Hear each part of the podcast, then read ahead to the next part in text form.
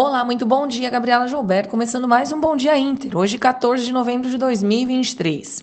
Os mercados lá fora estão otimistas antes da divulgação de dados de inflação nos Estados Unidos, enquanto aqui o mercado olha balanços corporativos com destaque para CSN CSN Mineração do lado positivo e Magelu do lado negativo com revisão contábil.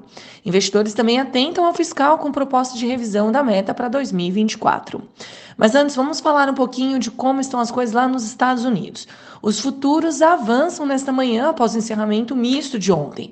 Os juros subiram levemente depois que a Moody's revisou para baixo as expectativas quanto à dívida pública norte-americana. Hoje, o foco é a inflação medida pelo CPI, com expectativas de continuidade na desaceleração. Os mercados acompanham atentos os dados macroeconômicos por lá em busca de sinais sobre o fim do ciclo de alta dos juros pelo Fed. Falando um pouquinho agora de resto do mundo, indo lá para a China, as bolsas tiveram leve alta nesta madrugada, mas com certa dificuldade de manter a tendência positiva, refletindo a mesma dificuldade de estabilização para a economia por lá. Os dados de concessão de crédito mostraram recuo no mês a mês, mas vieram acima do esperado pelo mercado.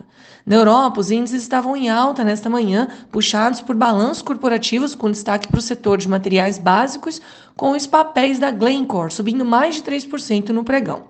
Agora, contudo, as bolsas reverteram sinais, com os investidores digerindo prévia do PIB da zona do euro, que mostrou leve recuo. Uma pesquisa da Reuters mostra também que a maioria dos economistas vê o BCE mantendo os juros até pelo menos julho de 2024.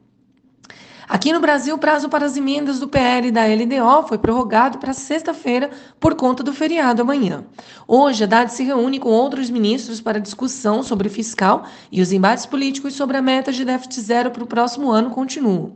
O deputado Lindenberg Faria apresentou duas emendas para alterar a meta, prevendo déficit de 0,75% ou 1% do PIB. Hoje teremos também divulgação de serviços.